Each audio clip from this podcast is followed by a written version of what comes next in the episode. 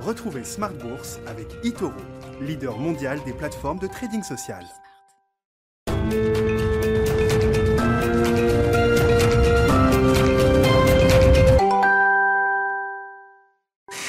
Et c'est reparti pour Smart Bourse, votre double dose quotidienne de marché en direct sur Bismart, chaque jour à la mi-journée, 12h30, 13h et le soir, la grande édition, le grand digest de l'information économique, financière et boursière pendant une heure à partir de 18h30. Au sommaire ce soir, la première petite claque de l'année pour euh, les marchés avec une baisse de 2% pour les actions euh, européennes. C'est la plus forte baisse depuis le mois de décembre 2020. Le CAC 40 euh, retourne sous les 6200 points. On était à 6300 points en début de semaine. Vendredi, à la clôture et on se retrouve à 6165 points désormais en clôture. Vous aurez le résumé complet de cette séance un peu agitée dans un instant avec Nicolas Pagnès depuis la salle de marché de Bourse Direct.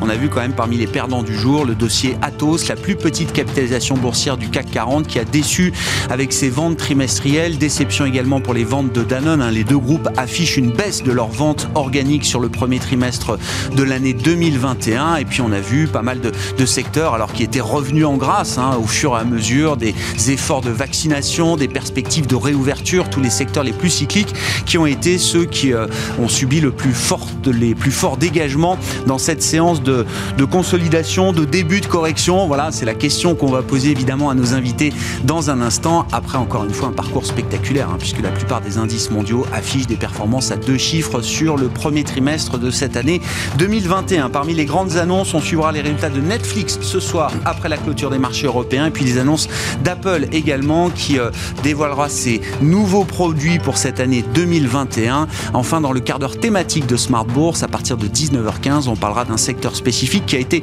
l'emblème justement de ce rallye value déclenché il y a euh, six mois environ, le secteur bancaire, le secteur financier qui a repris 50% environ sur euh, un an. Le fonds action dédié aux banques européennes d'Axiom Alternative Investment fait deux fois mieux que son indicateur de référence et l'un des associés gérants David Benamou sera avec nous en plateau à partir de 19h15 donc pour parler de ce secteur bancaire en Europe.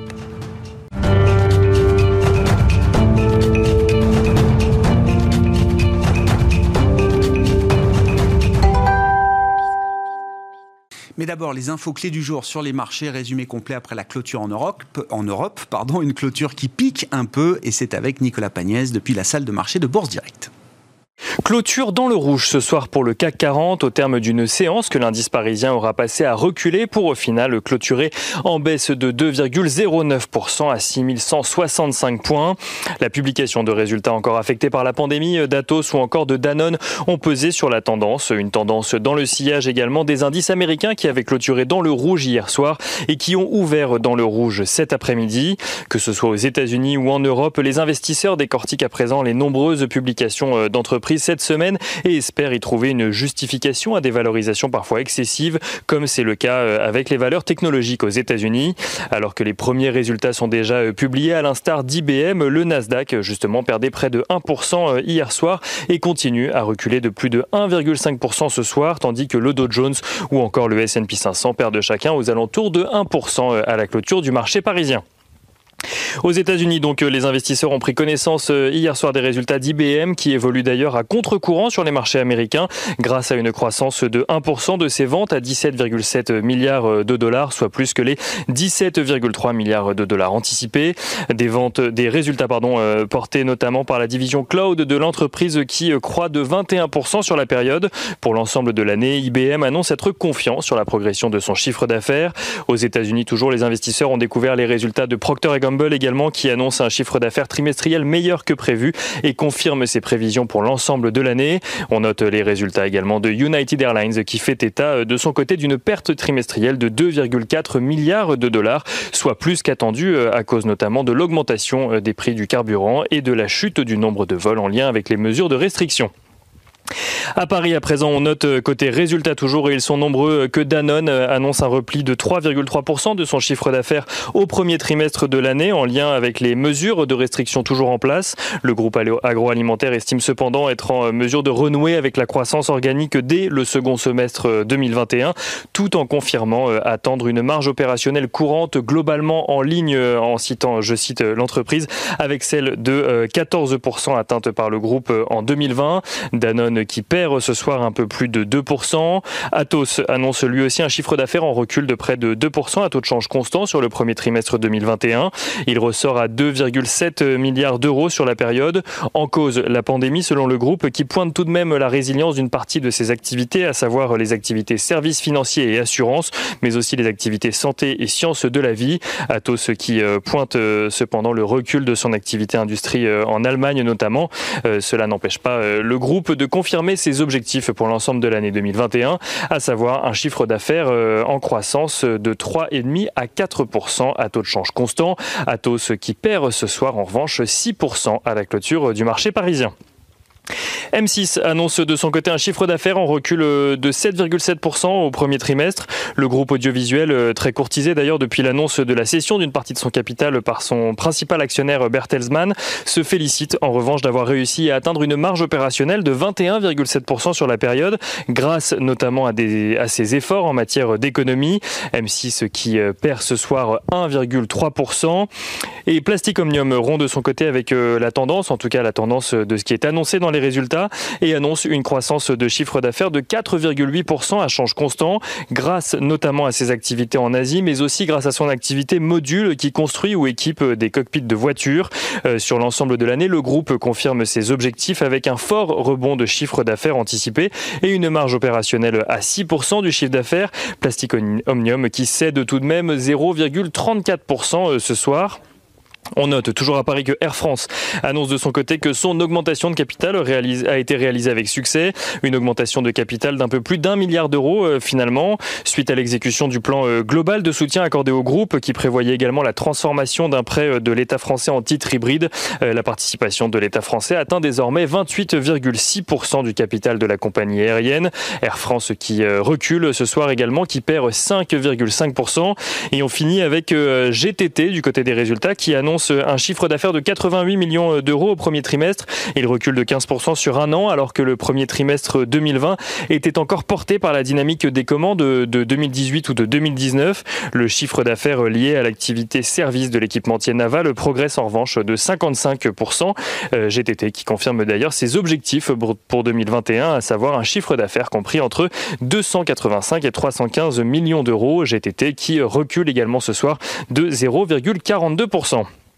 On note euh, rapidement euh, du côté des statistiques peu nombreuses aujourd'hui que les prix à la production en Allemagne progressent de 0,9% sur un mois au mois de mars, mais aussi de 3,7% sur un an. Les investisseurs qui ont également euh, suivi de près aujourd'hui les rendements obligataires aux États-Unis, dont le taux, dont le rendement obligataire à 10 ans est monté jusqu'à 1,63% ce matin, pour redescendre à la clôture parisienne aux alentours des 1,58%. Les investisseurs qui ont également suivi la tendance du côté de l'euro-dollar, l'euro-dollar qui continue sur sa lancée et qui euh, se situe désormais aux alentours des 1,2050 dollars pour 1 euro. Et euh, si on regarde l'agenda de demain, demain, euh, peu de statistiques sont prévues, mais toujours beaucoup de publications d'entreprises au programme. Aux États-Unis sont attendus les résultats trimestriels de Netflix après la clôture à Wall Street. En France, les investisseurs suivront ceux de Carrefour, Accor ou encore Worldline. Nicolas Pagnès en fil rouge avec nous tout au long de la journée sur Bismart depuis la salle de marché de Bourse Directe.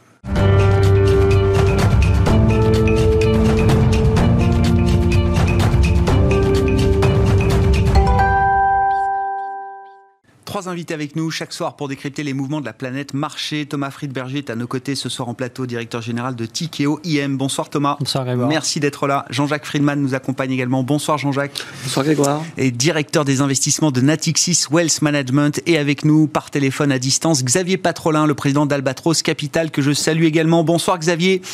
Merci beaucoup d'être avec nous euh, par téléphone. Bienvenue messieurs pour la pire séance de l'année sur les marchés euh, européens. Moins 2%. Je dis ça avec le sourire, évidemment, parce que les performances accumulées sont quand même extraordinaires depuis euh, un an. On décrypte ça euh, tous les jours avec, euh, avec vous et les spécialistes de, de Smart Bourse. Moins 2%, c'est, on en a vu d'autres. C'est peut-être le début d'une consolidation que tout le monde attend, Jean-Jacques. Qu'est-ce que cette séance qui marque quand même un coup d'arrêt, là, dans la tendance, qu'est-ce qu'elle vous inspire et qu'est-ce qu'elle nous apprend peut-être des niveaux de marché qui ont été atteints il y a quelques heures encore? Alors si on fait le lien justement avec, on s'est vu plusieurs fois, euh, on était euh, très confiant, euh, on avait un seul mot d'ordre, c'était le mot de rattrapage. Hein. C'est-à-dire que après cette crise, il y avait vraiment les secteurs, on va pour être simple, les secteurs de croissance qui avaient bien fonctionné. C'est plutôt nos gestions et on a dû aller vers des secteurs rattrapage value. Alors à chacun de les choisir. On a plutôt choisi les matières premières, l'industrie, d'autres ont choisi les banques. Enfin, qu'importait, c'était la, notion de rattrapage.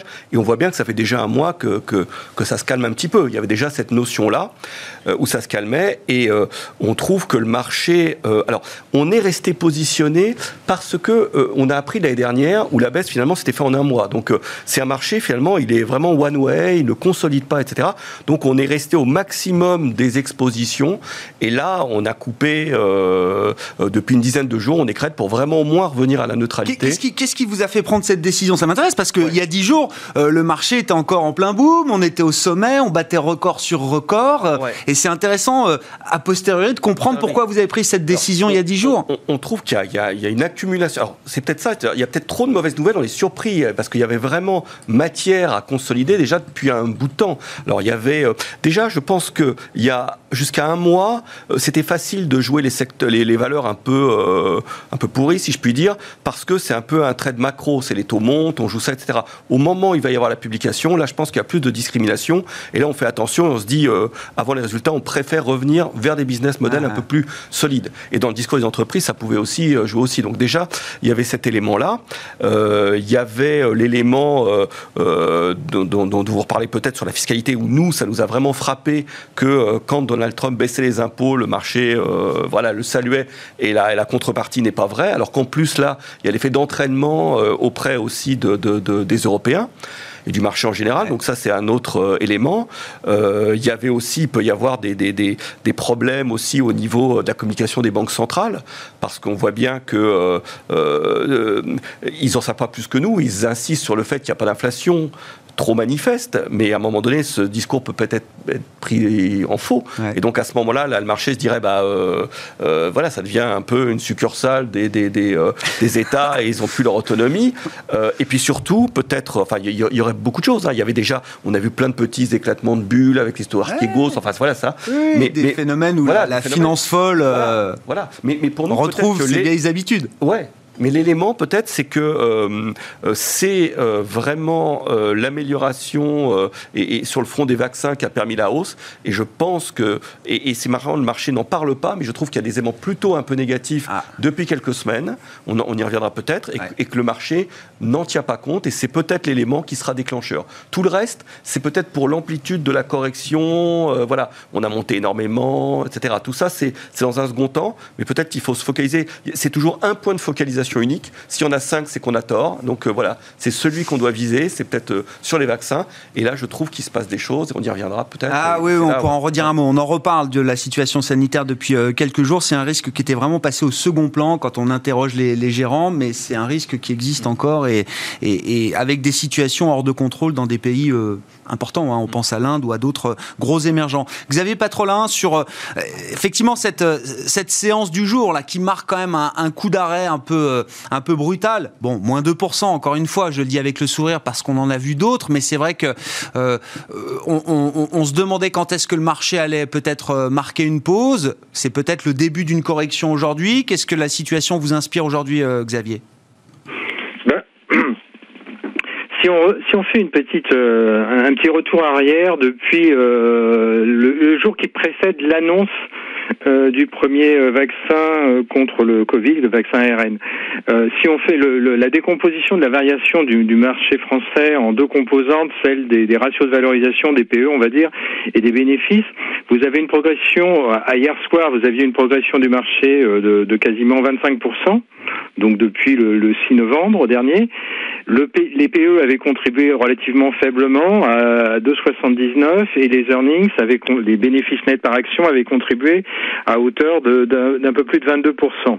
Donc on aurait pu dire hier soir qu'au fond le marché, la progression du marché depuis euh, début novembre de l'année dernière était adossée à euh, la rampe de lancement de, retour des, des, bénéfices. Sauf que euh, normalement, lorsque vous avez une telle variation en glissement annuel, hein, là je parle de bénéfices en glissement annuel, lorsque vous avez une telle variation en glissement annuel, normalement les ratios de valorisation commencent à baisser. Tout simplement parce qu'au cours de l'année 2020, vous avez eu une forte récession bénéficiaire et des ratios de valorisation qui, eux, ont fait l'inverse. Donc, normalement, dans la situation euh, opposée, vous devez commencer à amorcer une baisse des ratios de valorisation, alors que le, le booster euh, bénéfice net par action ou bénéficiaire, lui, continue sa progression. Or, on n'a pas eu ce phénomène-là. Donc, c'était quelque chose de tout à fait étonnant. Euh, et je pense que c'est ce qui est en train de... de, de les, les, prix ont continué de monter euh, plus vite encore que les, les, les anticipations de bénéfices. Oui, voilà, on, on, à du concurrence, alors qu'on aurait dû avoir des prix qui, qui progressent moins que les bénéfices, justement, parce que les ratios de valorisation devaient commencer, les, primes de risque devaient commencer à se reconstituer. Or, les primes de risque ont un mal fou à se reconstituer sur les classes d'actifs financiers, tout simplement parce que vous êtes dans le syndrome TINA, there is no alternative, c'est-à-dire qu'au fond, les, investisseurs sont totalement euh, omnibulés par le rôle euh, démiurgique, hein, des, des, des banquiers centraux.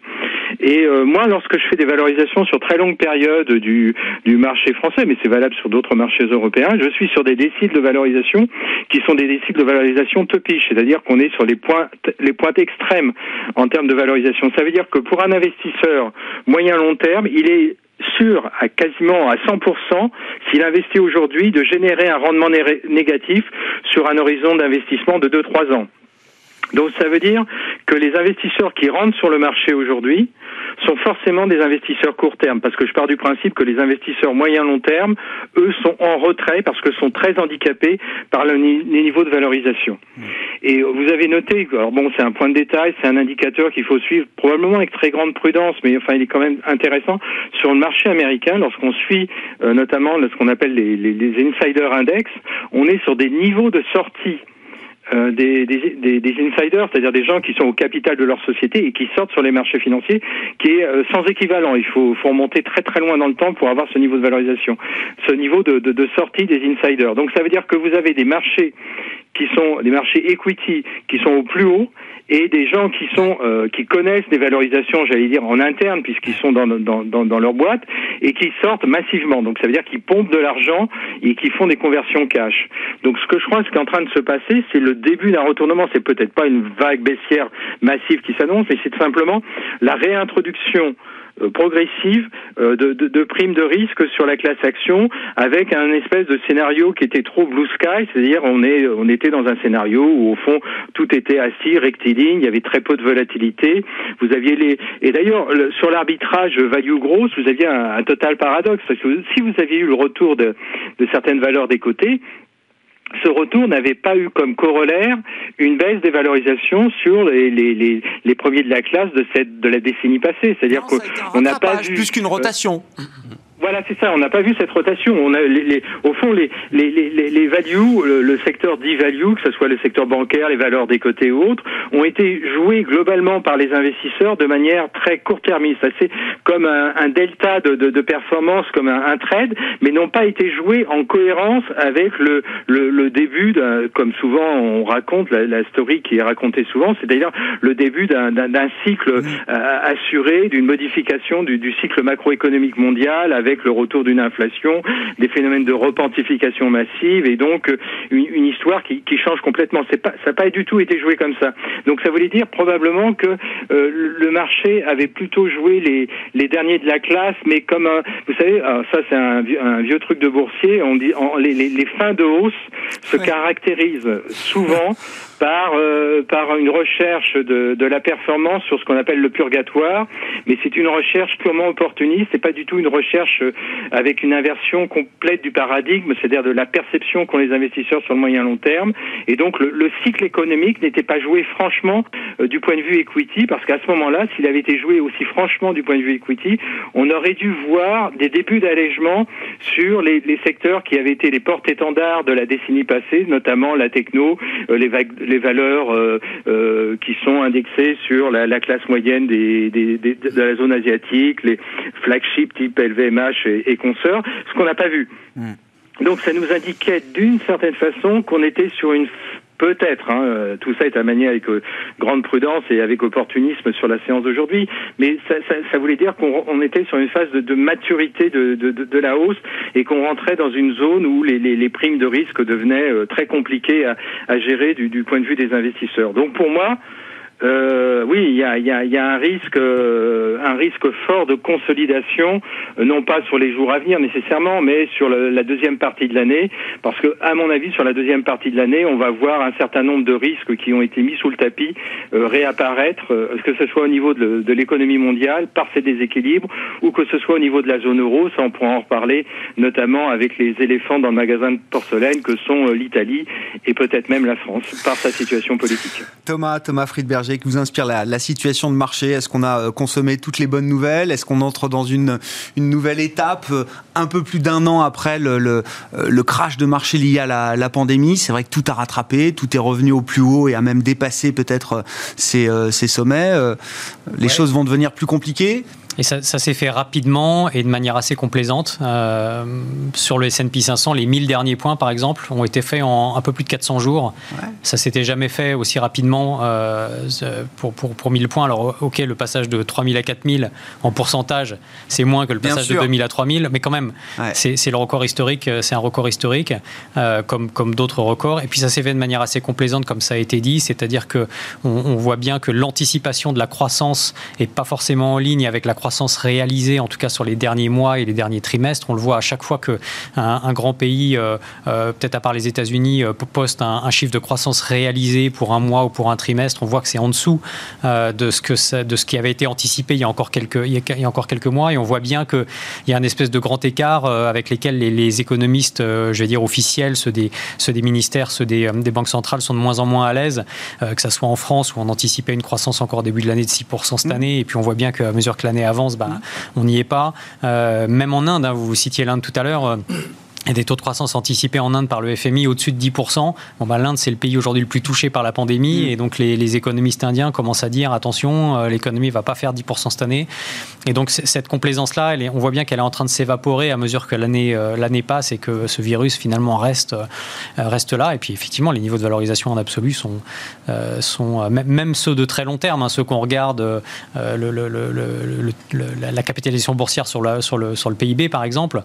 Aux États-Unis, on est à 220%.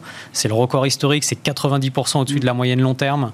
Euh, dans le monde, c'est euh, un peu plus de 100%. Euh, je crois que la, market cap mondiale, c'est aujourd'hui, si je me trompe pas, plus de 100 milliards de plus de 100 trilliards de dollars. Oui, c'est ça, 100 000 milliards. Ça, traverse les 100 000 milliards de dollars. Le, PIB mondial, c'est à peu près 90 milliards. Donc c'est pareil, c'est un plus haut historique.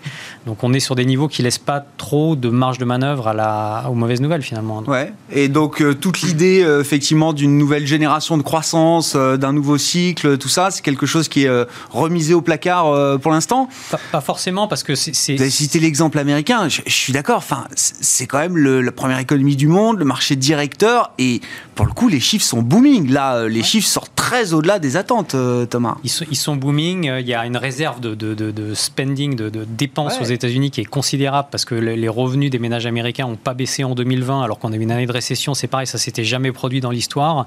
et donc, ils, parce qu'ils ont été aidés, parce qu'il y a eu des effets richesse sur les, effets de baisse de taux sur les, sur les mortgages. Donc, effectivement, il y a une réserve de dépenses qui est, qui est énorme. Il y a aussi un effet démographique, euh, notamment en Chine, avec le vieillissement de la population chinoise, une augmentation du, pouvoir d'achat des Chinois. En, 2024, la Chine, les dépenses de consommation de la Chine devraient dépasser celles des États-Unis en valeur absolue. Donc le consommateur chinois va prendre le relais. Donc il y a ça, mais n'empêche euh, que euh, on est quand même sur des niveaux de valorisation extrêmement, extrêmement élevés et qu'il faut faire attention. Et donc c'est pour ça qu'on est, souvent amené à dire que la dispersion est probablement la nouvelle forme de correction. On ne sait pas s'il y aura des, euh, s'il y aura des, des, corrections euh, sévères dans des environnements extrêmement complaisants sur les taux et les packages fiscaux. En revanche, ce qu'on sait, c'est que les sociétés qui sont bien positionnées vont surperformer massivement celles qui le sont moins mm-hmm. ou celles qui ont des problèmes, euh, qu'ils soient financiers ou extra-financiers d'ailleurs. Euh, et donc cette dispersion-là, c'est probablement la nouvelle forme de correction. La qualité plus que jamais alors. Oui. Ouais, c'est ça. La question de la fiscalité, alors la grande lutte fiscale emmenée par les pays anglo-saxons d'ailleurs, c'est intéressant. Les États-Unis Mais le Royaume-Uni aussi projette des augmentations d'impôts, peut-être horizon 2023, si je dis pas de bêtises, dans les budgets, les, les, projets de budget qui ont été présentés. ça devient un vrai sujet pour le marché ou pas? Parce que jusqu'à présent, on en a parlé pour dire que le marché euh, haussait à peine les épaules quand on parlait de remonter les taxes euh, sur les entreprises euh, notamment. Bah, ces anticipations de remontée de taxes, c'est exactement pareil que les anticipations de remontée de taux. C'est-à-dire que le marché, effectivement, hausse les épaules jusqu'au jour où on, va, on va vraiment voir ce qui se passe. Je pense que c'est très intéressant ce qui se passe sur les taxes et c'est à mettre au regard de ce qui s'est passé sur les taux. Pour des raisons complètement différentes, on a eu deux super cycles qui ont démarré dans les années 80. Donc les taux d'intérêt, on le voit, ont probablement, les taux d'intérêt long terme ont probablement atteint un point bas euh, avec le, le, cœur de la crise du Covid et on voit que ça remonte depuis et c'est probablement durable pour plein de raisons, dont des raisons démographiques et des raisons de, de points d'inflexion interne dans la mondialisation. Sur les taxes, c'est un peu pareil. La taxe sur les entreprises, euh, en moyenne dans le monde, on en 1980 était autour de 50%. On est passé à 25%. Donc il y a eu un cycle de 40 ans de baisse continuelle des, taxes en moyenne dans le monde. Hein. Euh, et là, on voit que ce sont les pays qui ont été les plus moteurs dans la baisse des taxes, le UK, euh, le Royaume-Uni et, les États-Unis, qui proposent des remontées de taxes. C'est justifié par le fait qu'il y a besoin de... L'administration Biden a besoin de dépenser 2 trilliards pour rénover ses infrastructures financées par une augmentation de, euh, de taxes sur les entreprises, mais c'est pas anodin. Je pense que c'est, il est possible que ça soit structurel et pas conjoncturel, qu'on entre dans un cycle de remontée de, taxes, et aussi pour des raisons démographiques, puisqu'en fait la population mondiale en âge de travailler est en train de se contracter, donc la fiscalité du travail va devoir augmenter pour supporter euh, cette baisse du ratio d'activité, hein, des actifs sur les inactifs, ça c'est structurel. Euh, euh, et, ça veut dire remonter de taxes et remonter de taux, c'est deux vents dans le nez en même temps pour les, les fameux earnings, hein, les, bénéfices des entreprises. Donc sur le court terme, j'en sais rien, parce qu'encore une fois, on peut avoir des, annonces comme ça qui font que le, le marché rallie, mais sur le très long terme, c'est à la fois, à mon avis, un obstacle à l'expansion de multiples et à la croissance des, euh, résultats. Donc, il faut être sélectif. C'est un frein structurel, vous dites, par rapport à ce qu'on a connu euh, au cours des décennies précédentes. C'est un vent dans le nez, en tout cas. C'est plus un vent dans le dos. Ouais, ouais, c'est plus un vent dans le dos. Sur la question de la fiscalité, c'était un point qui vous intéressait, euh, Jean-Jacques. C'est vrai que c'est difficile, j'imagine, pour les investisseurs d'escompter de manière immédiate, en plus des taux de fiscalité qui ne sont pas encore votés. Hein, c'est quand même le sujet quand on parle de la fiscalité américaine. Et je mets même pas l'OCDE dans la balance parce que là, on peut imaginer peut-être euh, des années de discussion. oui, mais c'est vrai que quand on prend l'exemple des années 80, il y a un vrai changement aujourd'hui qui a aussi des raisons sociales. On pourrait aussi euh, détricoter et montrer qu'il y a des aspects sociaux aussi euh, qui sont mis en avant par, par Biden. Oui, je pense que c'est un, élément de long terme. Et pour revenir sur l'histoire de qualité, c'est vrai que nous, c'est un peu notre créneau d'être toujours sur les entreprises de qualité, ce mouvement de rotation qu'on a fait, euh, c'était pas un mouvement de rotation en disant bah voilà il y a de l'inflation qui redémarre euh, voilà c'est, cette crise elle, elle, au contraire elle accélère la mutation qu'il y a eu vers des business qui sont les, les, gagnants. Donc c'est comme si finalement euh, on était sorti un peu sur ces entreprises de croissance si on fait simple de tech etc on était sorti il y a déjà une tendance haussière on était encore sorti un peu vers le haut par la crise qu'il y a eu, mais euh, c'est pas parce qu'on a joué euh, des entreprises value pendant quelques mois qu'on doit les lâcher. Et au contraire, moi, ça me semble tout à fait cohérent. Le marché n'avait pas l'idée finalement que euh, c'est dans les vieilles entreprises cycliques qu'on qu redémarra. C'est juste par rapport un petit peu à la courbe en cloche des taux qu'on attend, qu'il y avait ce mouvement un peu de court terme. Mais c'était pas le pendant de l'année dernière. C'est-à-dire que l'année dernière, il y avait vraiment une focalisation et, et, et, vraiment une dispersion extrêmement forte entre les deux business. Là, c'est juste un rattrapage, mais ça me semble au contraire signifier que ce sont toujours les entreprises de qualité qui ressortiront encore renforcées. C'est une transformation encore plus rapide. Quoi. Donc ça me semble euh, totalement euh, cohérent. Et pour moi, ce mouvement-là, c'est pas un élément baissier. C'est d'autres éléments qu'on a indiqués, mais c'est pas là où situe l'élément euh, baissier. Quoi. Après, sur l'histoire de valorisation, c'est des critères, à mon avis, c'est jamais suffisant pour permettre la baisse. Il faut un autre déclencheur. Et à ce moment-là, on reparlera de ça. Mais pour, nos, pour le spectateur, il ne faut pas oublier que c'est à mettre en lien avec une situation de taux absolument exceptionnelle et qui restera basse parce que euh, les États ne peuvent pas se permettre, même si la, fiscalité sera augmentée, c'est pas avec la euh, hausse de la fiscalité qu'on pourra, euh, qu'on pourra financer les, déficits des États. Hein. Bon, alors pourquoi le, risque sanitaire vous inquiète toujours aujourd'hui, Jean-Jacques? Parce que jusqu'à présent, on s'était focalisé sur des éléments positifs, comme ce qui s'était passé sur Israël, sur la Grande-Bretagne. On voit bien qu'avec un vaccin massif, finalement, eh bien, on arrive à, voilà, à, résoudre au niveau d'un pays le, le problème. On voit qu'au niveau des États-Unis, c'est déjà un petit peu plus difficile difficile entre États. Et on voit que, si on parle comme les deux bouts de l'omelette, on voit que en Asie, alors que ça fonctionnait bien, et eh bien là, paradoxalement, euh, ils sont forcés également de vacciner parce que sinon, euh, lors d'une phase de reprise, bah, ils peuvent euh, se voir opposer des refus de circulation de biens, de produits par les pays qui seront vaccinés. Et puis, il y a le fait que ça ressurgit dans des pays comme, comme l'Inde et au Brésil. Et aujourd'hui, je, je pense que ce que le marché comprend euh, alors, il avait déjà admis que c'était une histoire de long terme, qu'il faudrait sans doute se vacciner tous hmm. les ans. Hmm. Ça, il l'avait compris. Mais je pense que ce qui est nouveau, euh, c'est qu'il s'aperçoit que ça ne refonctionnera pas comme avant, parce que déjà, on vaccine pas au bon moment. Normalement, on vaccine quand, quand c'est assez calme en termes de, de, de, de diffusion du virus pour qu'il n'y a pas des variants qui apparaissent et qu'on tue un peu le, le, le, problème dans, dans l'œuf. Alors qu'aujourd'hui, on voit bien qu'il y aura toujours, il y aura toujours un élément, il y aura toujours un pays dans le monde où il y aura une urgence. Euh, et donc, euh, ça va comme ça euh, bloquer une forme d'échange. Et donc, ça veut dire que durablement, il y aura des choses qui seront modifiées sur la circulation des personnes, sur les chaînes de valeur, sur les chaînes de production. Et ça, c'était mal pris en compte par le marché. Xavier Patrolin parlait de l'idée du blue sky scénario qu'on a acheté jusqu'à présent. Dans cette idée du blue sky scénario, tout le monde sortait de la crise pandémique sur le plan sanitaire et tous les pays retrouvaient une vie normale bah. à, horizon de quelques trimestres. Il faut toujours anticiper le coup d'après. C'est-à-dire que le coup d'après, c'était euh, ce que, ce, que, ce que vous décriviez. C'est-à-dire qu'il y a un stock finalement de consommation et de consommateurs possibles avec le fait qu'ils n'ont rien dépensé et que euh, bah, socialement, euh, en Europe, la couverture sociale a fonctionné. Aux États-Unis, il y a eu l'hélicoptère monnaie. Mm. Donc il y avait le fait de jouer ce rebond de la consommation. Ce qui fait que moi, le point le plus intéressant, c'est que tous les secteurs, sans exception, montaient. C'est ça qui, qui m'étonne. C'est-à-dire qu'il euh, y a eu d'abord euh, croissance, puis value. Maintenant, on en est à chercher euh, de la conso, des cigarettes, de, des télécoms, des, des, secteurs. boring. Voilà, boring. Voilà, donc tout a, a, a, monté. Et c'est ça qui me semble le plus intéressant. C'est-à-dire que tout ayant monté, eh bien, il y avait cet élément, bah, même la consommation. Mais le coup d'après, c'est de se dire, bon, bah, après cette phase de consommation, voilà, il y a, y, a, y a plus de difficultés quand même à attendre. Et le redémarrage sera, sera sans doute plus compliqué, oui. Xavier, Xavier Patrolin, euh, sur, alors il y a la question de la fiscalité ou la question sanitaire. Euh, euh, à court terme, le risque, le risque sanitaire a, a, été relégué au second plan par les marchés, par les investisseurs. Est-ce que c'est un risque qui est amené à, à, revenir sur le devant de la scène, selon vous, Xavier? Ah bah Oui, bien sûr. Oui, bah, bah vous, vous savez, par par sensibilité toute personnelle, je suis très intéressé sur tout ce qui touche aux, pandémies et épidémies. J'ai toujours, j'ai toujours trouvé une situation de, paradoxe au cours de l'année 2020 où, au fond, on posait toujours la question du rôle des politiques monétaires alors que c'est un problème sanitaire.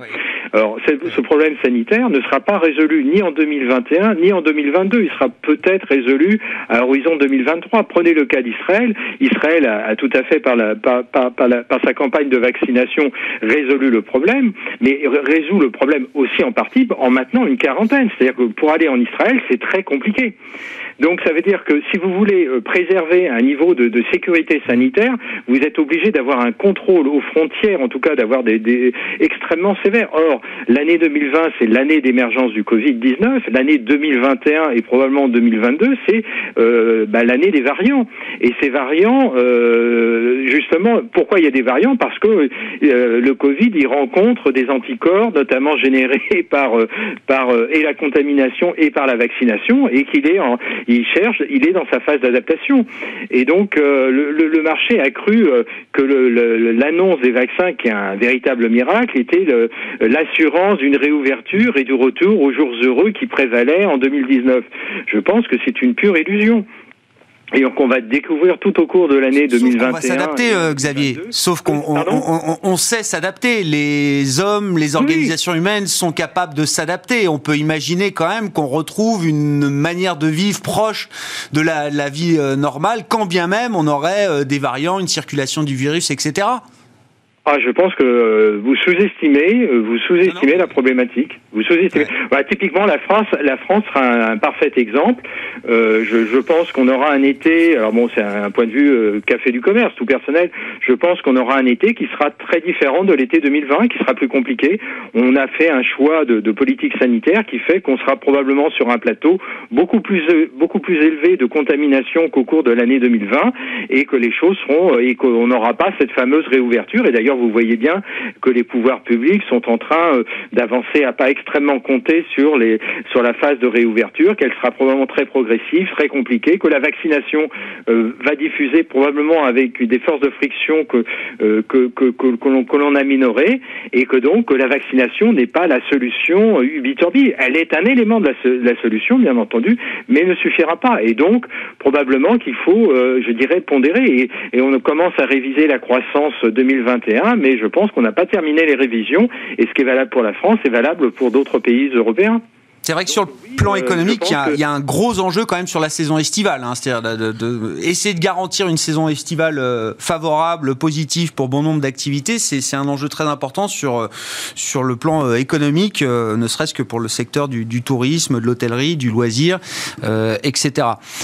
sur les marchés, Thomas Friedberger, je, reviens avec vous. Alors, on, évoquait là quelques, quelques petites exubérances ici et là. Je, parlais de la finance folle. Je ne sais pas si on est revenu dans le, le schéma de la finance folle euh, qui, euh, qui reprend parfois le, dessus. Euh, il y a un sujet intéressant et qui vous intéresse en premier lieu, c'est le sujet des SPAC, puisque Tikeo, je rappelle, est sponsor du SPAC Mustier. les, les, SPAC se multiplient encore aujourd'hui, sauf que quand on regarde le cours de bourse de ces SPAC, on voit qu'ils sont en baisse de 20%, je crois, depuis le, début de l'année, notamment sur le marché américain, qui concentre évidemment le plus gros des, des SPAC aujourd'hui. Alors, qu'est-ce qui se passe avec ce, phénomène? Pourquoi les SPAC baissent? Et puis on en parlait avec vous euh, euh, la, fois précédente, Thomas. Vous nous expliquez, il y a les bons et les mauvais SPAC. C'est quoi la différence? Alors Tikeo est, co-sponsor avec co Financière Agache, Jean-Pierre Mustier et Diego de Giorgi d'un SPAC effectivement dont les CEO sont Jean-Pierre Mustier et Diego de Giorgi. Euh, et Financière Agache, c'est Bernard Arnault, je le rappelle. Voilà pour le côté people. SPAC qui s'intéressera à la sphère financière. Voilà. Euh, effectivement, euh, oui, ces SPAC, on, en avait, on en avait parlé euh, une fois également, plus, plus, plus, il, y a, quelques temps, au moment où c'était très, très à la mode, et je vous mm. avais dit, effectivement, il y a les bons et les mauvais. C'est comme dans tout, la dispersion étant la nouvelle forme de correction, c'est pas étonnant de voir qu'il y a une dispersion énorme dans, dans l'évolution le, du prix des SPAC. Il faut pas oublier qu'un SPAC, c'est quoi? C'est un mandat donné à une équipe de management, en l'occurrence, là, Jean-Pierre et, et, et Diego, pour aller chercher dans le monde du non-coté une entreprise, l'amener au marché pour la coter totalement ou partiellement. Et donc, euh, en réalisant une, combinaison, ce qu'on appelle une combinaison, donc une, une, merger, une fusion entre euh, le, SPAC et cette, euh, et, cette, et cette entreprise-là. Donc, une fois que cette fusion a lieu, ce SPAC devient une entreprise cotée comme une autre. Donc, les entreprises cotées, il y en a des bonnes, il y en a des moins bonnes, et c'est normal que les bonnes surperforment les moins bonnes. Et donc, une fois que la, la combinaison a eu lieu, c'est normal de voir que ça disperse, puisque c'est en fonction du, de, de, la, de la qualité de la société. C'est aussi en fonction de son prix, c'est-à-dire qu'il y a des bonnes sociétés trop chères, des bonnes sociétés moins chères. Parce que quand je dis moins 20 sur les SPAC, ça, reflète, ça masque en tout cas des dispersions et des divergences. Euh, oui, et effectivement, ce que disait Xavier tout à l'heure est, très intéressant, c'est-à-dire l'insider, le, c'est-à-dire les gens qui sont aux commandes de leur société, euh, en tout cas dans le monde du côté, euh, commencent à, s'intéresser à, à, vendre leur participation, donc ce qui en général est un signe. Dans le non-côté, c'est forcément le cas aussi. Donc les, propriétaires de sociétés non cotées euh, euh, sont plus ouverts à la discussion quand les valorisations sont élevées que quand les valorisations sont basses. Donc il faut faire attention à ça parce qu'effectivement, euh, faire un SPAC consistant à amener au marché une société, donc il y a forcément un vendeur non, non, non coté en face, mmh. au moins partiel il faut bien, il faut, il faut que les intérêts soient alignés entre l'acheteur et le vendeur. Le meilleur moyen d'aligner les intérêts, c'est que le sponsor du SPAC ait son argent également en tant qu'investisseur dans le SPAC. Bon, voilà, je ne peux pas en dire beaucoup plus sur, euh, sur euh, en l'occurrence sur, sur, celui qui nous intéresse, euh, mais on a annoncé que ça serait, ça serait le cas. Mais il faut regarder l'alignement d'intérêts. Et l'alignement d'intérêts, il n'est pas toujours aussi, on va dire aussi, aussi limpide. Donc c'est tout ça qu'il faut regarder. C'est la valorisation de la société qui est achetée, la qualité du management de la société qui est amenée au marché, la qualité du management du SPAC, le niveau de valorisation, l'alignement d'intérêt. Et avec tout ça, on devrait avoir des bons, des mauvais, et puis euh, bah, du, SPAC picking. Oui, mais donc il en restera quelque chose de ce phénomène. Ah Et c'est pas nouveau, hein, c'est des véhicules d'investissement effectivement qui existent depuis très longtemps, mais c'est vrai que là le phénomène a pris une telle ampleur, il euh, va y avoir du tri, de la rationalisation, mais il en restera quelque chose. Vous êtes convaincu que c'est un outil qui restera utile dans le monde financier euh, tel qu'il existe aujourd'hui, tel qu'il existera demain? Oui, c'est une passerelle de plus entre le private equity et le, monde du côté. Il en existe plein d'autres. Hein. Euh, les fonds de private equity, encore une fois, un fonds des IPO de mmh. sociétés qui sont dans leur portefeuille portefeuille, achètent des sociétés, des spin-offs de sociétés cotées, des sociétés cotées achètent des, sociétés non cotées à des, fonds de private equity. Donc ça, c'est des passerelles. Le SPAC en est une. C'est une alternative à une, IPO. Il y a des plus et des moins. ça restera un véhicule très intéressant, à mon avis. Bon, euh, sur les marchés également, je voulais qu'on dise un mot des taux peut-être, mais bon, on comprend un peu l'ambiance, euh, l'ambiance du moment, les questions euh, reviennent, on a peut-être consommé beaucoup de bonnes nouvelles, on a peut-être anticipé de trop bonnes nouvelles. Est-ce que c'est le message que nous envoient les taux américains, en l'occurrence là pourtant, où on concentre les, les meilleures surprises du moment sur le plan économique, sur le plan des résultats également, Jean-Jacques? Les taux, les taux se remettent à baisser un petit peu. Oui, oui. si les taux étaient à 2%, on serait en train de commenter en disant c'est normal, etc. Donc, soyons ah bah, modestes. Il y, a trois semaines, c'était le sens du voyage. Hein. Euh, euh, fin mars, début avril, c'était direction 2% et tout le monde était aligné là-dessus. Oui, je, je pense qu'il peut y avoir des éléments. Euh, alors, il y a peut-être un rebalancement aussi, parce que c'est vrai que si, par exemple, nous, on était surexposés sur les actions, et eh ben, avec la dérive des actions qui ont pris 10%, eh ben, si vous aviez 55%, vous avez 60% d'actions, vous vendez un peu d'actions, vous rachetez un peu d'obliques voilà, pour vendre 60-40. Donc, il y a pu avoir cet élément-là. Donc, je pense quand même, c'est un peu comme sur le dollar, où on voit bien que le sens de l'histoire, malgré tout, euh, c'est de couvrir ses positions en dollars en jouant en affaiblissement. Là, c'est quand même le sens de la remontée des taux d'intérêt malgré tout.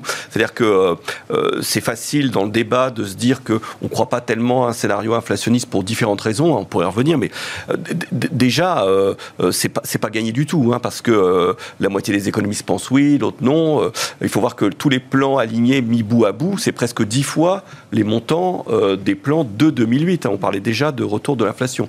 Nous, un des éléments, et c'est pour faire le lien aussi avec euh, euh, ce que vous disiez sur les SPAC, c'est que euh, quelque part, c'est toute cette injection de liquidité, ces taux bas, ça avait permis une valorisation du private equity qui n'avait pas suivi le côté. Et je trouve que toutes ces passerelles mm. qui se créent entre le côté et le non-côté, c'est une façon aussi peut-être, dans le fond, d'avoir une lame de fond pour une revalorisation de ce marché qui a été un peu abandonné, ce, marché côté. Mais je pense que euh, euh, on aura euh, des chiffres mécaniquement d'inflation, enfin de hausse des prix plus élevés par rapport à tous les éléments qu'on pourrait lister pour le pour et le contre. Il y a un élément déflateur sur les prix, c'est le travail à distance. Le mm. travail à distance, ça pèse vraiment, ça permet, par exemple, pour les entreprises de la Silicon Valley d'aller chercher des salariés dans d'autres États et de les payer moins cher. Après, il y a d'autres tendances qui se créent, notamment sur l'énergie, où là, on voit bien que les nouvelles énergies concourront à des prix plus élevés. Donc, euh, on a des schémas euh, différents. On se dit qu'à court terme, il y a un peu une bulle. Ça reviendra à six mois, on pense que ça va baisser. Et qu'à peut-être deux, trois ans, l'inflation est plus élevée.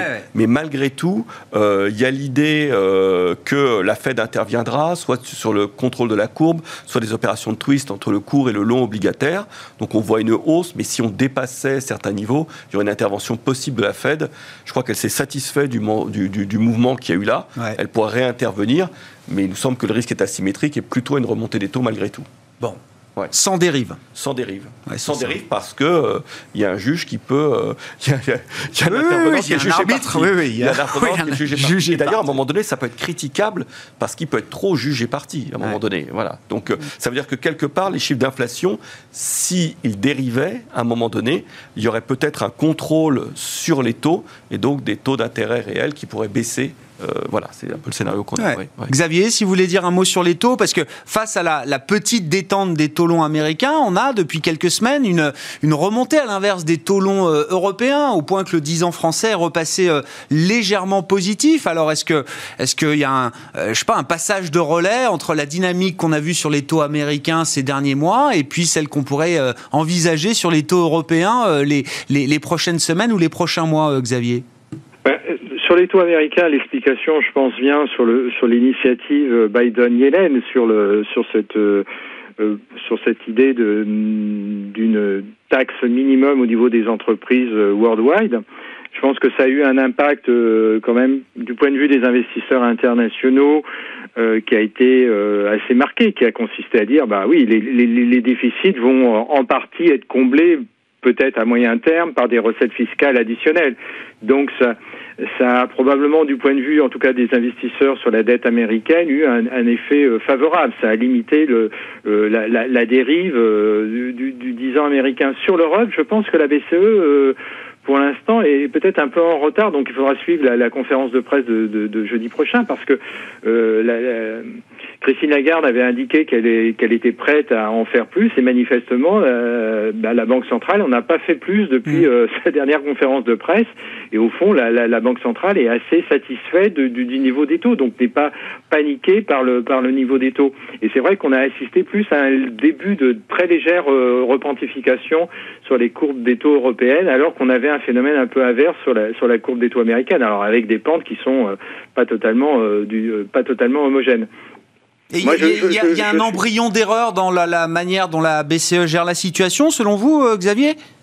Ben, Je pense que oui. Enfin, embryon d'erreur, en tout cas, il y a des dissonances au sein du Conseil qui fait que Christine Lagarde arrive à masquer ces, ces divergences entre, en faisant très court entre la zone marque et le reste de, mmh. de l'Europe, et que pour l'instant, je pense qu'elle va être questionnée, à mon avis, très, très, pas sévèrement, mais très, très, de manière très affirmée au cours de la conférence de presse de jeudi prochain, parce que entre la déclaration d'il y a six semaines et la réalité euh, des achats qu'a effectué la Banque centrale européenne, il y a eu zéro modification. C'est-à-dire que la Banque centrale, ah euh, la BCE, a acheté quasiment euh, semaine après semaine le même volume que le même volume que précédemment. Et donc, quand vous regardez par exemple la courbe des taux italienne, vous vous apercevez que depuis un mois, le spread entre la courbe italienne et la courbe allemande commence à dériver. Alors, c'est une dérive selon, selon les maturités d'une dizaine de points de base. Donc, c'est pas, il n'y a pas le feu au lac, tout est sous contrôle. Mais quand vous voyez Mario Draghi qui annonce euh, Ubi Torbi un plan euh, de, de stimulus que, qui est quand même massif qui va conduire à un ratio dette sur PIB de l'Italie à horizon 12-18 euh, mois de 160%. Euh, je sais pas, moi. Enfin, je, je pense que les, les, les, marchés vont regarder de près au cours du second semestre les, les, les dérives budgétaires européennes et que ça peut constituer un plat de résistance euh, significatif. Donc, ce qui se passe sur la courbe des taux, les courbes des taux européennes et sur la courbe des taux américaines, c'est pas du même ordre. Sur la courbe des taux américaines, c'était effectivement le, le risque de modification du régime d'inflation. Sur les courbes des taux européennes, euh, il va peut-être se poser la question de l'efficacité des mesures que prend la BCE face à des dérives budgétaires euh, bilancielles qui sont quand même assez singulières entre en faisant, en la zone marque et le reste de l'Europe. Bon, peut-être début de réponse euh, jeudi, vous l'avez dit avec la réunion de la Banque Centrale Européenne et la conférence de presse de Christine Lagarde qui sera à suivre en début d'après-midi. Merci beaucoup messieurs, merci d'avoir été les invités de Planète Marché ce soir.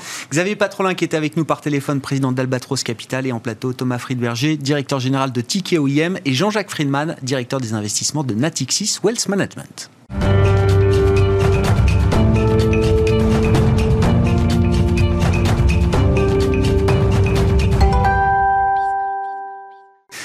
Le dernier quart d'heure de Smart Bourse, chaque soir, c'est le quart d'heure thématique marché à thème consacré ce soir au retour en grâce du secteur bancaire. Je, mets encore un point d'interrogation, mais c'est peut-être un point d'interrogation qu'on va lever avec mon invité, David Benamou. Bonsoir David. Bonsoir. Merci d'être là en plateau, associé gérant d'Axiom Alternative Investment, spécialiste depuis des années de l'investissement dans le secteur bancaire à travers la dette bancaire, mais à travers les actions bancaires euh, également. Je le disais tout à l'heure en introduction de l'émission, si on prend euh, un indicateur sectoriel de référence pour les, les banques, européenne.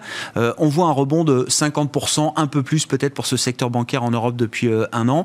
Votre fonds Action dédié aux, banques européennes, au secteur financier, a fait deux fois mieux, je crois, que son indice de référence. Hein. Donc vous avez doublé sur un an, euh, quasiment par rapport au, au, point bas du marché l'an dernier. David, comment vous analysez cette séquence? Qu'est-ce qui a permis le retour en grâce de ce secteur bancaire qui est devenu depuis six mois l'emblème du rattrapage value en Europe? Quand vous décomposer les facteurs de performance, là, qu'est-ce qui marque euh, justement cette, cette première phase mmh. et euh, quels sont les moteurs qui peuvent être les moteurs de demain encore pour une poursuite de la revalorisation de ce secteur, si poursuite de revalorisation il doit y avoir? Alors paradoxalement, ce qui a marqué la revalorisation du, euh, du secteur, c'était pas ce qu'on attendait, c'était c'est les taux en réalité. Euh, il y avait plein d'autres raisons qui, euh, qui, permettaient de penser que, que, le secteur a été sous-évalué et qui méritait euh, un retour en grâce. Il y avait d'abord la perception du risque. je rappelle que le secteur bancaire européen aujourd'hui c'est plus de 15% de capital dur, avec des contraintes de risque qui sont extrêmement fortes, avec une, un niveau de, de coût du risque qui est, qui est, historiquement bas pour tout un tas de, pour tout un tas de, de raisons. Il y avait ensuite la suspension des dividendes. Euh, et aujourd'hui, il y a une quantité importante euh, de, euh, de dividendes, capacité de distribution importante, qui est mise en réserve et qui est suspendue jusqu'au quatrième trimestre de l'année 2021. Donc, donc il y avait déjà ces raisons qui étaient pour nous les raisons moteur d'une revalorisation du secteur. Et ce qui s'est passé au premier trimestre, c'est absolument pas ça. Mais d'un autre côté, euh, c'est pas tellement étonnant. C'est les taux. Il y a toujours une corrélation extrêmement forte entre le secteur bancaire et les taux. Euh, lorsque les taux, lorsque la courbe des taux se pontifie, euh, généralement les, les valeurs bancaires sont à la hausse et inversement. Et c'est ce qui a vraiment marqué ce premier, ce premier trimestre. Et ça veut dire que les moteurs que vous avez que vous avez identifiés, que vous aviez identifiés, restent des moteurs euh, euh, tout à fait valables pour, euh, pour la suite encore. Absolument. Ils sont complètement pertinents. Pour On n'a pas intégré l'idée des dividendes, par exemple, encore. Non, non, il y, a, toujours euh, aujourd'hui, euh, euh, et surtout parce que l'intégration, je dirais, de, l'effet dividende dans le cours de bourse, logiquement, devait, en tout cas, selon nous, devait se faire au fur et à mesure des, résultats trimestriels. Or, là, on n'a pas encore passé. Alors, on a eu les résultats. oui, aux États-Unis. mais on n'a pas encore les résultats des européennes qui vont, qui vont arriver. Donc, on, on, pense, nous, que ça va être un élément aussi, je dirais, un catalyseur Bien sûr. important. Euh, les premiers trimestres, euh, on le voit aux États-Unis, c'est très bien passé pour les banques d'investissement. On a quand même un certain nombre de, banques européennes euh, qui, probablement peuvent bénéficier de, cette, de, cette, de cette tendance. Il n'y a pas eu de, de, catastrophe majeure. encore une fois, le, le, le, le, coût du risque est historiquement bas. donc, voilà, il y a, probablement en fait un, un, des catalystes va être probablement soit les résultats du premier trimestre ou du second trimestre, mais il y aura, y aura un effet. Et, ça veut dire que oui, les banques vont être en capacité désormais de communiquer plus précisément sur la manière dont elles vont pouvoir reverser euh, euh, des dividendes aux actionnaires, c'est ça euh, Oui, alors c'est toujours suspendu évidemment à l'accord du régulateur et, les banques suivront les, guidelines du régulateur, mais, mais le fait qu'elles ont réalisé, qu'elles aient réalisé un bon premier trimestre et un bon second trimestre va évidemment donner beaucoup plus de confort euh, et beaucoup plus de visibilité sur leur capacité euh, à servir euh, un dividende plus important. Hmm. Bon, alors des banques très bien capitalisées, ça c'est un discours que vous tenez depuis de longues années sur les, banques européennes évidemment, et c'est une, une des conséquences des, crises passées, souveraines et grandes crises financières de 2008 bien sûr. néanmoins, c'est vrai que les, comment dire, la, presse financière régulièrement remet à la une des petites histoires qui, euh, qui nous rappellent un peu les, la finance folle d'une certaine manière, euh, David. Est-ce que c'est le retour de la finance folle là, à travers des affaires Archegos, Greensill, on parlait des SPAC tout à l'heure, il y a peut-être des abus, des dérives de ces côtés-là, d'une ingénierie financière sans limite, d'un levier également qui revient très présent chez certains acteurs financiers et des acteurs bancaires, il faut le dire, hein, parce que dans le cas de Archegos, Greensill, on voit une banque suisse, Crédit Suisse en l'occurrence, qui semble être assez affectée par cette affaire. Oui, alors, Crédit Suisse, euh, je dirais que c'est avec quand même Deutsche Bank, un des, je dirais, alors, pas des, pas des champions, mais, mais, c'est une banque qui a un nombre important de controverses depuis, euh, depuis des années. Donc on ne peut mhm. pas faire de Crédit Suisse, euh, je dirais, une, un exemple du reste du secteur bancaire. Crédit Suisse, au cours des dix dernières années, c'est quasiment 17 milliards de pertes.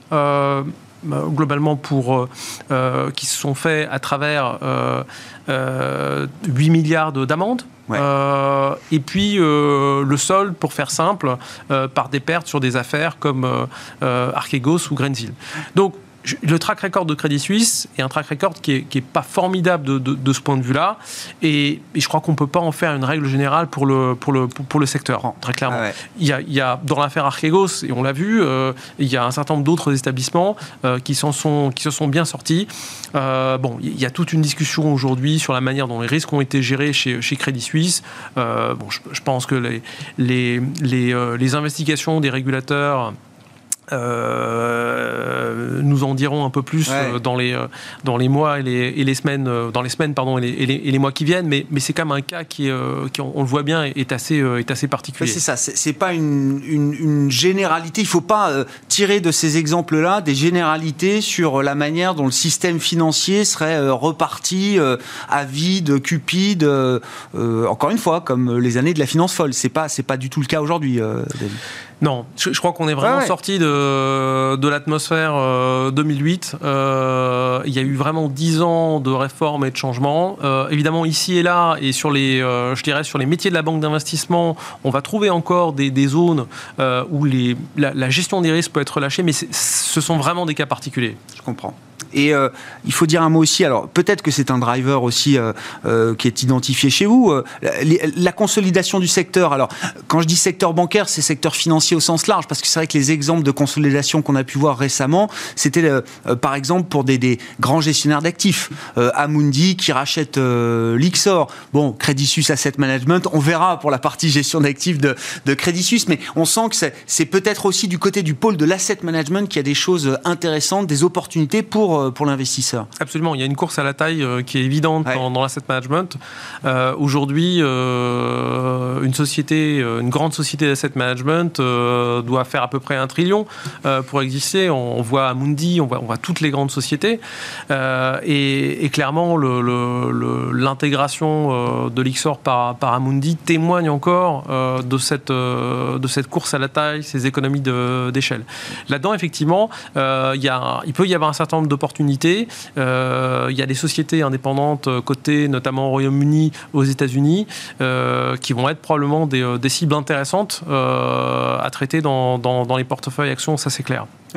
Sur l'asset management, est-ce que ça peut être euh, une consolidation bancaire euh, également, ou est-ce que ça reste quelque chose de marginal, de grands établissements bancaires qui seraient à même de fusionner aujourd'hui? Est-ce que l'ambiance euh, évolue de ce point de vue-là, ou est-ce que ça reste quand même des, des sujets compliqués Alors ça reste des sujets compliqués. Les sujets de consolidation vont en premier lieu être des, des sujets locaux.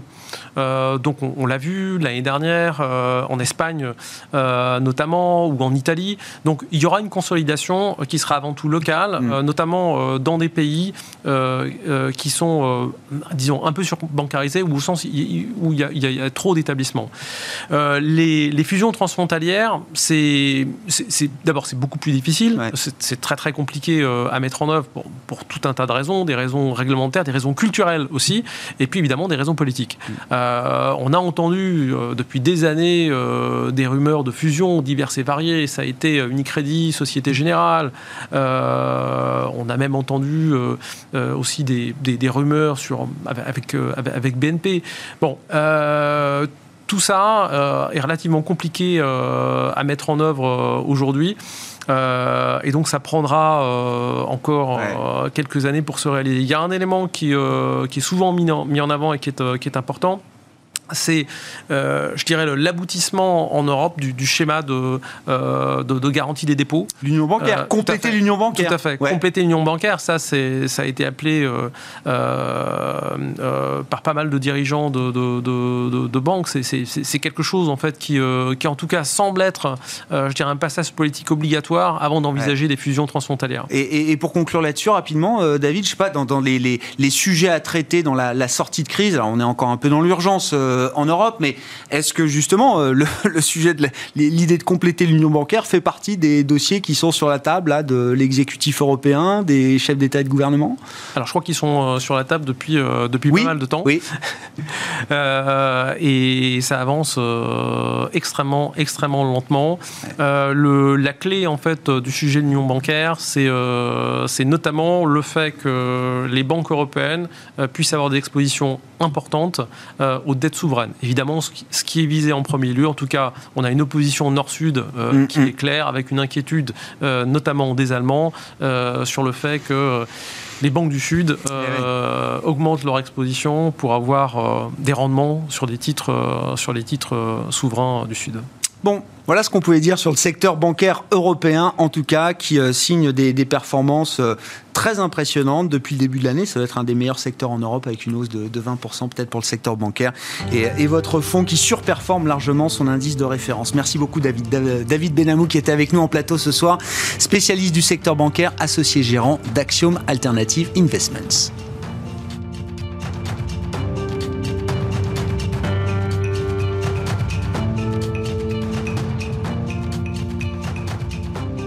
C'était Smart Bourse avec Itoro, leader mondial des plateformes de trading social.